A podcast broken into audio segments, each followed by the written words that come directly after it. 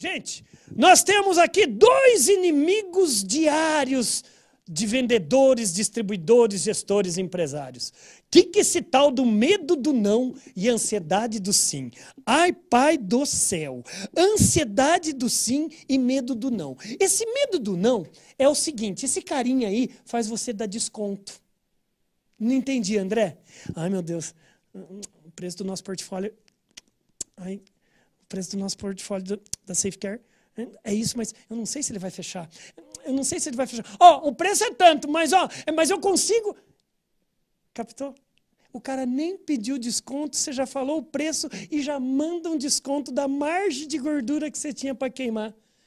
Esse medo do não é terrível, ele quebra profissões, ele quebra empresas, ele praticamente enterra a vida de vendedores. O medo do não. Cara, primeira, primeira coisa, número um, anota aí: desconto não se dá, desconto se negocia. Desconto não se dá, desconto se negocia. Se você tem uma margem de desconto, aprenda a trabalhá-la.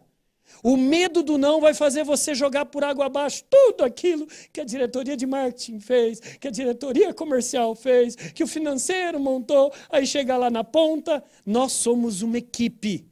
Não é porque a indústria está de um lado a distribuição está de outro. Nós somos um corpo só para o mercado. Então, a gente tem que aprender a trabalhar em equipe. Então, meu amigo, cuidado com esse medo do não. E essa ansiedade do sim, André? Ah, por que, vocês acham que a maioria das pessoas que trabalham com vendas tem vergonha de falar que é vendedor? Por causa da ansiedade do sim. Porque faz o cara ficar chato, insistente. A ansiedade do sim faz você ficar com o cliente. Mas leva, leva, Pet Society é melhor. Leva, mas le leva, leva. Esse é o que mais sai.